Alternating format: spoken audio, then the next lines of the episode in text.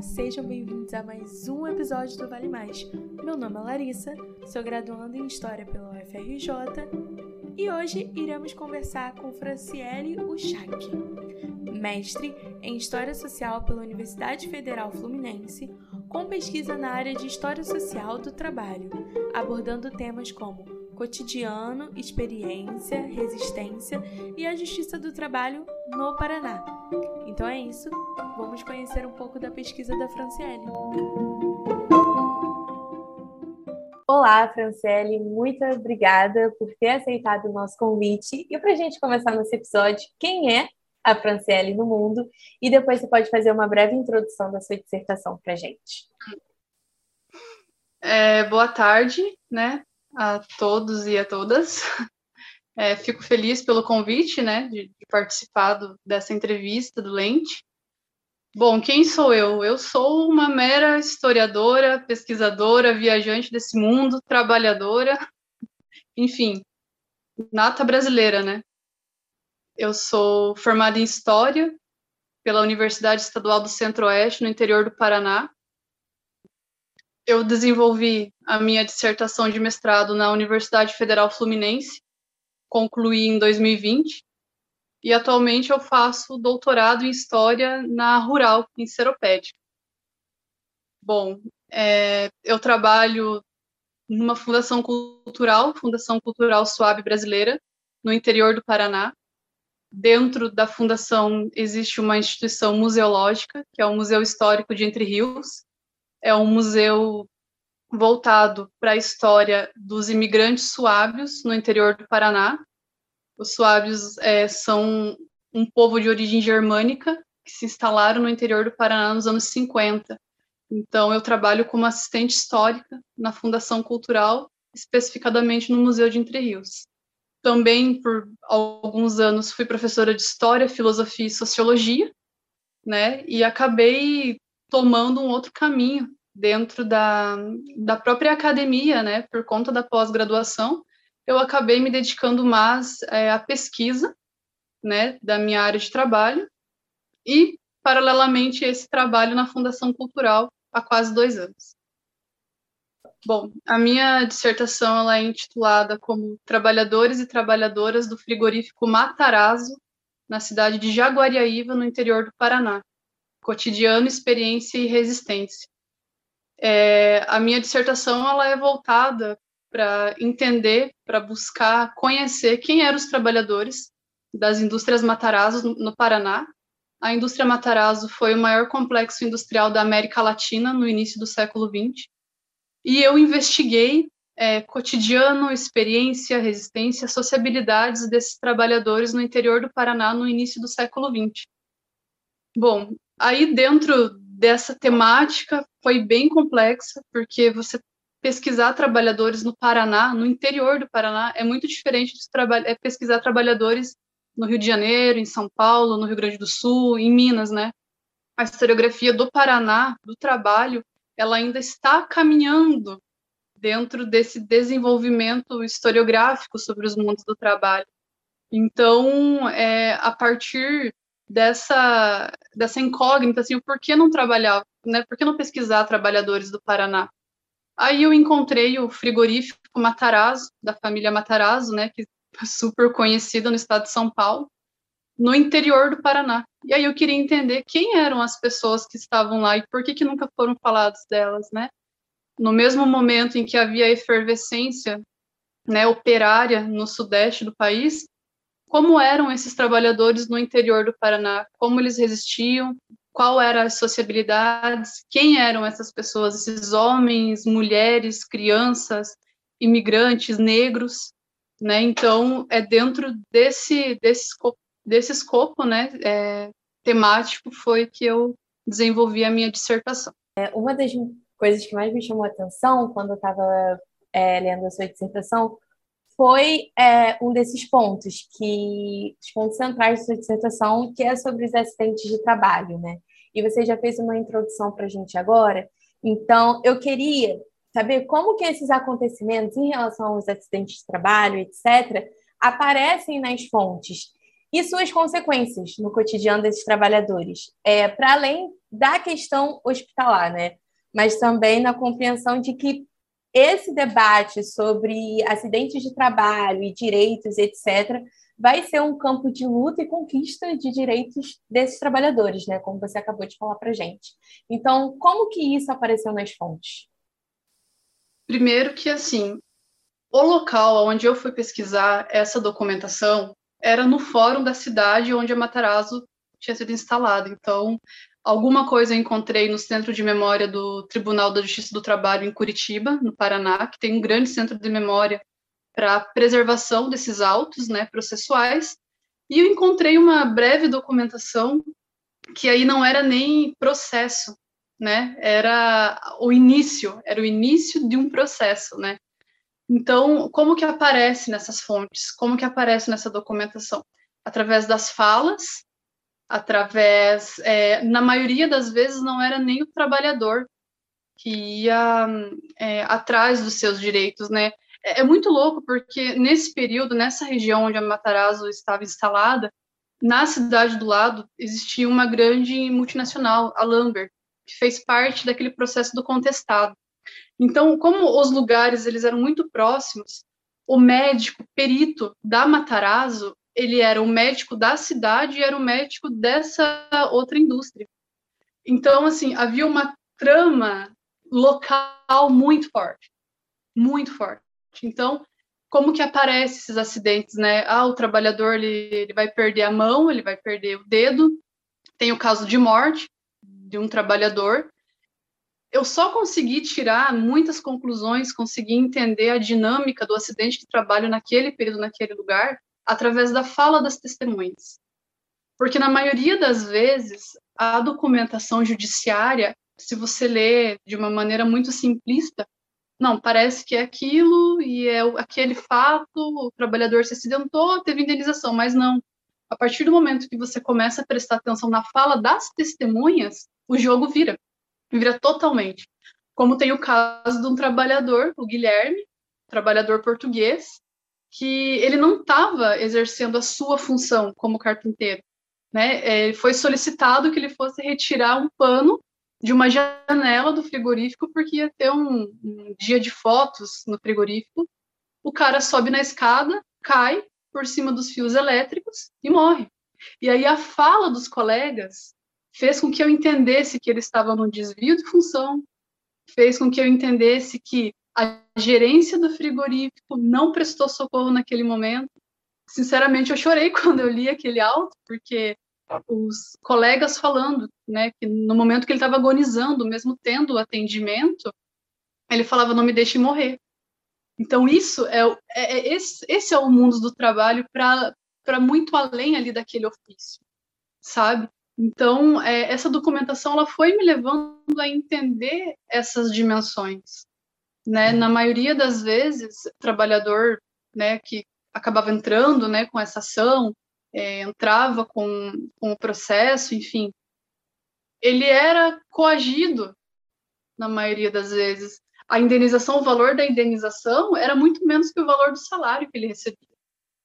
Então, o, a, o delegado de polícia, o perito, o escrivão, eles faziam parte de uma mesma trama que era muito próxima da Matarazzo. Então, era uma cidade pequena, uma cidade, sim, de 2 mil, 3 mil habitantes nos anos 20 sabe? E aí, quando tem esse contingente de trabalhadores, é preciso ter uma cer um certo controle. Então, não dá para deixar esses trabalhadores pensar.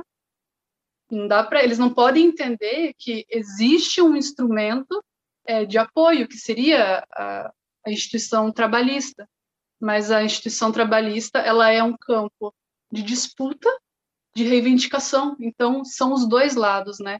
Então, é nessas entrelinhas desses processos que eu fui encontrando. Além dos processos, os jornais. Eu só consegui finalizar minha dissertação por conta da imprensa, porque a escassez de fontes era enorme. E você não consegue ter acesso à documentação da Matarazzo. Né? Então, eu fui catando fonte mesmo, fui juntando os caquinhos. A historiografia do Paraná não mostra isso. A historiografia no Paraná ela é uma historiografia de ciclos o ciclo econômico da madeira, o ciclo econômico do café, o ciclo econômico da erva mate. o Paraná foi o estado, um dos estados que se desenvolveu industrialmente muito tardio em relação aos outros estados do Brasil. Então, o molde da economia paranaense era rural e artesanal por muito tempo. E aí, quando você pega nos anos 20 um grande frigorífico no interior do Paraná com um contingente de trabalhadores muito grande, peraí, o que está acontecendo? E aí você conhece os acidentes de trabalho que tinha lá, por exemplo, é, através de alguns fragmentos de fontes assim, é, eu me falavam assim, ah, eles nunca, eles nunca fizeram greve. Os trabalhadores da Matarazzo não fizeram greve. Por quê? Porque a empresa era muito boa, porque o Conde Matarazzo era um paizão, todo mundo queria trabalhar na Matarazzo. Nossa, nunca ninguém é, se manifestou. Falei, mas não é possível, é impossível não ter tido uma greve. Aí eu fui na hemeroteca digital da Biblioteca Nacional, fucei os jornais de todo jeito. Cara, teve três greves. Isso foi ocultado. E aí é muito louco, porque é, a fala daqueles trabalhadores ali naquelas entrevistas nos jornais, falando, olha, é reivindicação de trabalho, é reivindicação salarial, é, a jornada de trabalho. Então a gente vê assim que por muito tempo foi oculto essa parte, mas por quê? Porque as cidades, hoje em dia, nessa cidade fala assim, ah, Jaguariaíva só é o que é por conta da Matarazzo, mas isso é mentira, essa foi uma memória que a cidade criou em cima disso. Mas existia serraria, a Lumber já estava todo vapor lá, né, em relação à indústria madeireira, né, então, é, foi, foi, com essas questões que eu, que eu fui traçando. E, para mim, assim, o essencial foi entender reivindicações trabalhistas né? O caso da Maria, que aparece também na minha dissertação, uma mulher que eles, depois de seis anos de trabalho, a Matarazzo manda ela embora. E ela não quer ser mandada embora. E a justificativa é, ela é louca, ela tem problema mental. E ela fala, eu não tenho problema mental, eu quero continuar trabalhando. E aí, quando eu encontrei na íntegra esse processo da Maria, eu descobri que ela tinha feito uma carta à mão para o então juiz né, de, de direito, para o ministério, para o ministro do trabalho, que ela escreve à mão, ela fala: rogo para que eu seja ouvida. Eu quero ser ouvida, eu quero continuar trabalhando. E aí você entra numa outra questão, a questão da mulher operária, trabalhadora, taxada como louca. Então esse já é um processo entre 39 e 40. E ela é obrigada a se aposentar compulsoriamente. Sabe? Então tudo isso é, é, é isso aqui, numa cidadezinha do interior do Paraná, numa grande indústria não aparecia trabalhador negro. Eu achei um livro de registros da Matarazzo, dos trabalhadores, não tinha trabalhador negro. Falei, meu Deus do céu, cadê essas pessoas? Aonde que eu encontrei? Nas fotografias do jogo de futebol, nas fotografias que eram feitas lá dentro do frigorífico para divulgar o frigorífico. Tava lá a mulher negra, tava lá o homem negro, tinha criança, tinha criança enlatando banha, sabe? Falei assim, cara, é, eu preciso, preciso mostrar isso, essas pessoas precisam, esses trabalhadores têm que estar no mapa da historiografia, eles têm que estar ali. Então, o Paraná, o Paraná, ele também é negro, só que isso não aparece muito na historiografia. Agora já tem estudos que já vêm, assim, bravamente trabalhando em cima dessa questão, porque sempre foi olhado muito para a questão da imigração.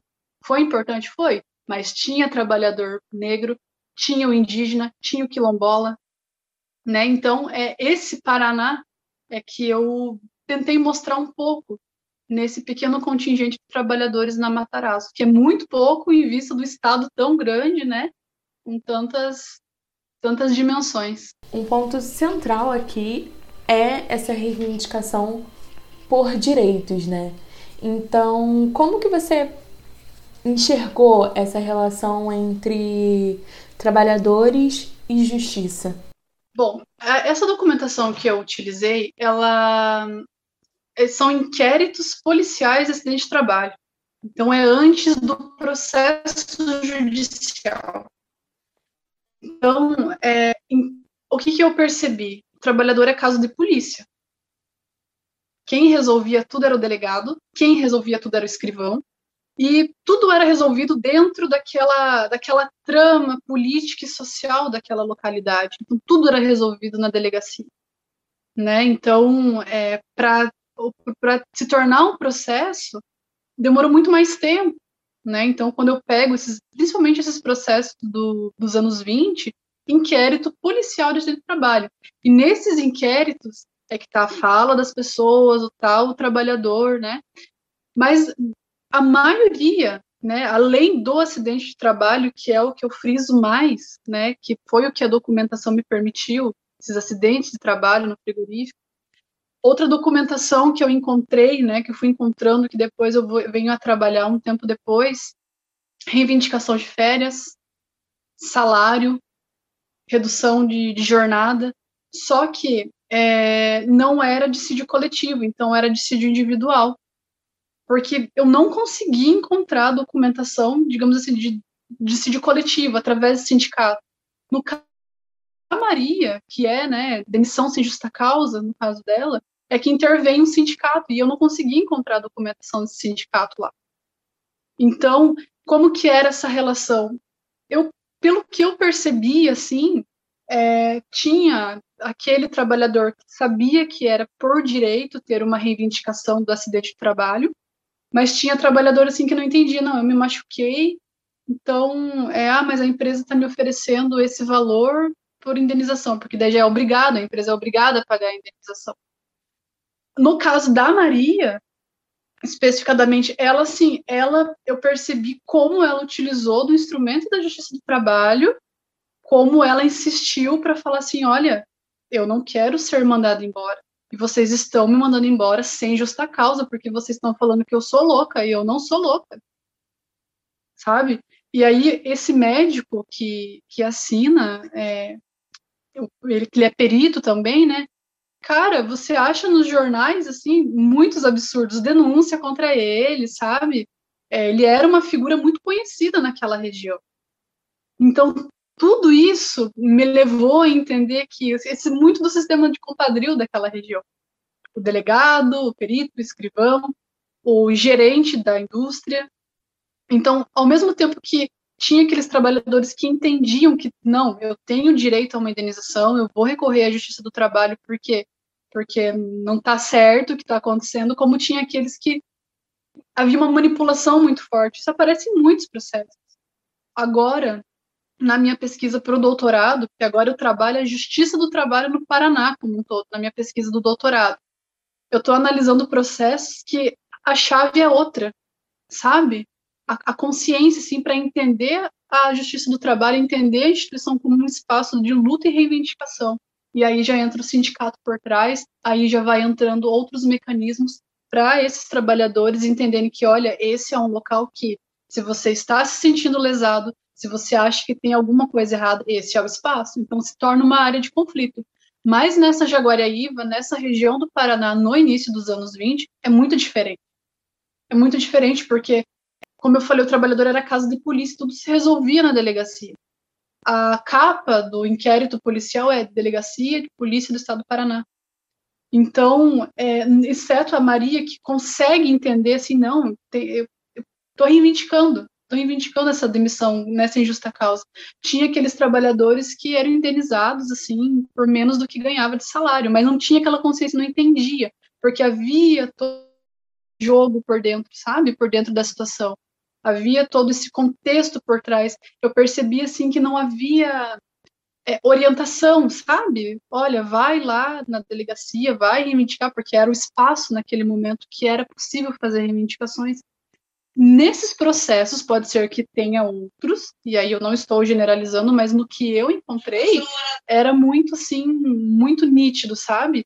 Todo esse jogo, toda essa trama entre a indústria, as autoridades locais, em cima desse trabalhador. Né? Até porque a, a indústria acabou monopolizando vários setores daquela cidade. Então, todo mundo era conhecido, todo mundo é, fazia troca de favores, e aí, quando acontecia questões em relação aos trabalhadores, nesses processos que eu encontrei, é, dava para perceber que eles não eram tão informados sobre, olha, sobre esse espaço, sabe? Porque havia todo esse jogo, né? Então, como que foi possível entender toda a dinâmica dessa, dessa região e a relação dos trabalhadores com essa instituição judiciária, mas que era caso de polícia, né? Franciele, muito interessante você trazer essa questão para gente dessa trama local, né? Que é um assunto que você está batendo muito na tecla. E aí eu queria saber sobre agora a bibliografia, quais foram né, as obras da história social do trabalho que te ajudou a refletir né, sobre, sobre todas essas questões que você traz na sua dissertação, mas também aquelas de uma história regional que te fizeram, permitiram te fazer esse diálogo, né? Olha só, em relação à história social, né? Quando eu, eu migrei para a história social, é, eu, eu, não tenho uma pesquisa dentro da história social desde sempre, desde a graduação. A minha iniciação científica, por dois anos, foi história intelectual e história da, da história da ciência. Então, eu pesquisava raça, miscigenação, antropologia física, é, o primeiro Congresso Brasileiro de Eugenia. Então, esse era o meu campo de estudos naquele início. Quando eu vou para a história social, porque assim, eu entrei em crise com a pesquisa dentro da história da ciência, história intelectual, eu estava fazendo algo que para mim eu não estava conseguindo chegar nas pessoas e eu queria chegar nas pessoas. Eu não queria, eu respeito, eu admiro e eu aprendi muito com essa área, mas eu não queria ficar analisando discurso discurso elitista, sabe? Então, quando eu passo para a história social, que para mim acabou se tornando um campo muito novo nessa transição, o professor auxiliou naquele momento, era o único professor que naquele momento poderia me ajudar, o professor Elvio. Ele vem e me fala, fala assim, olha só, vai ler Costumes em Comum do Thompson. Eu falei, cara, mas como assim? E aí, assim, os meus colegas, eles já liam, porque eles já estavam na história social pesquisando outras coisas. E assim, o Costumes em Comum para eles, sempre falava, nossa, parece que é uma bíblia para vocês. Como assim? Aí depois que eu li a introdução do Costumes em Comum, depois que quando eu fui conhecer o Thompson, falei, meu Deus, o pior que é isso. É isso mesmo. Falei, eu quero fazer igual esse cara. Não, quero fazer igual não, mas quero tentar pelo menos conseguir ter esse poder da análise sobre os trabalhadores. Ele tá, beleza, ele tá olhando para os trabalhadores da Inglaterra. Por que, que eu não posso olhar para os trabalhadores e trabalhadoras do interior do Paraná com esse mesmo olhar? Né? Eu não estou domesticando o Thompson mas eu posso fazer esse filtro, eu posso analisar também. Então, a partir disso, então a minha introdução, o meu batismo na história social do trabalho vem com o Thompson. É, aí vem, né, com a, a, formação da classe operária inglesa, enfim, todos esses trabalhos. Aí eu aprendi depois com o tempo Raymond Williams. Aí depois você, a gente vai para os clássicos, né, o, do Sidney Chalub, Botequim. Então, esses clássicos da historiografia social eu acabei utilizando para entender a dinâmica da historiografia para pensar os trabalhadores e pensar o social como um todo. E aí, a questão da historiografia regional, esse foi o maior problema que eu encontrei. O maior problema. Tanto que a minha, o meu primeiro capítulo da dissertação, ele praticamente foi construído através das fontes. Né? Provavelmente vocês leram, vocês observaram que grande parte eu falo dos relatórios do governo, eu falo da imprensa, eu falo de outras fontes que eu vou conseguindo encontrar pelo caminho ata, de Câmara de Vereadores. Por quê? Porque não se colocava o social dentro da historiografia até aquele momento. Se, quando eu fui pesquisar a historiografia do Paraná, é uma historiografia assim que foi por muito tempo muito demográfica econômica, uma historiografia econômica de ciclos. Mas eu não queria transformar a minha dissertação em história econômica, nem história demográfica, é história social, é pessoas, são é gente, é, é, o povo do Paraná, é os trabalhadores do Paraná.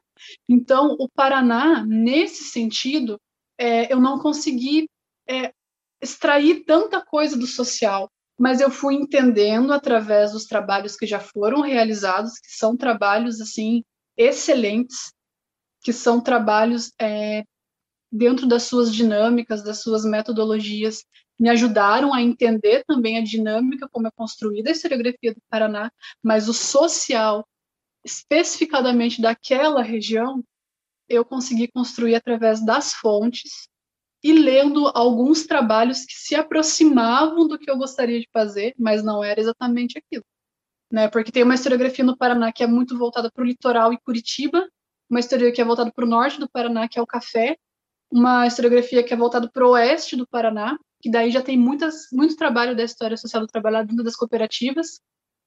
Aí tem a região dos Campos Gerais, que aí passa pela questão é, período da escravidão, das grandes fazendas, né?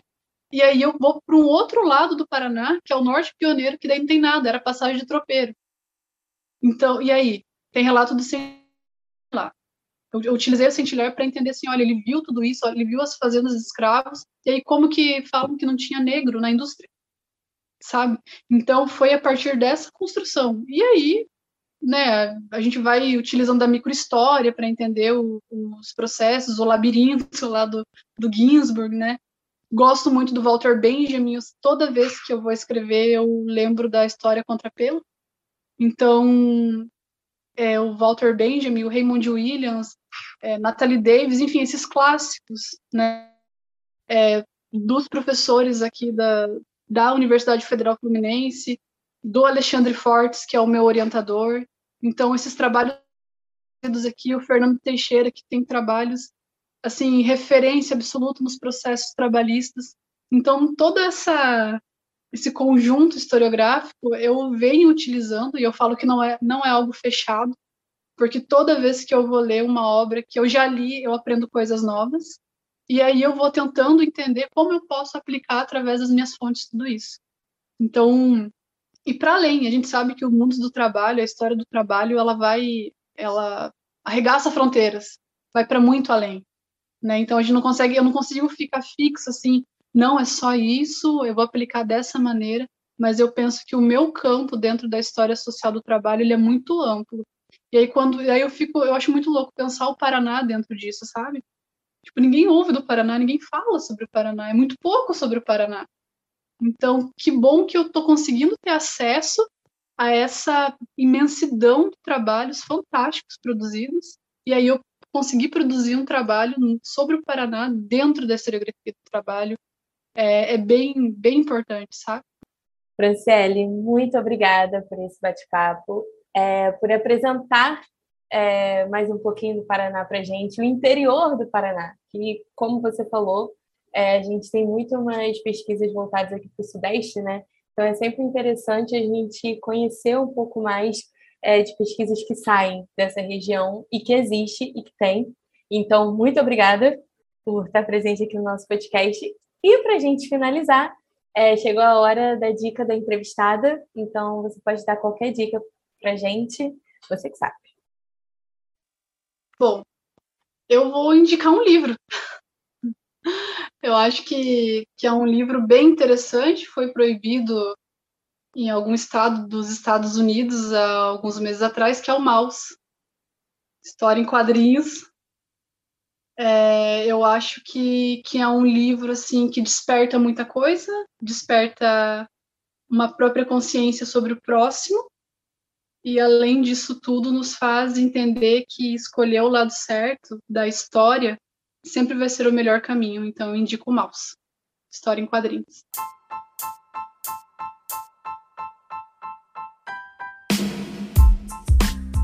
Foi isso, pessoal. Muito obrigada por ter escutado a gente até aqui. Até o próximo episódio.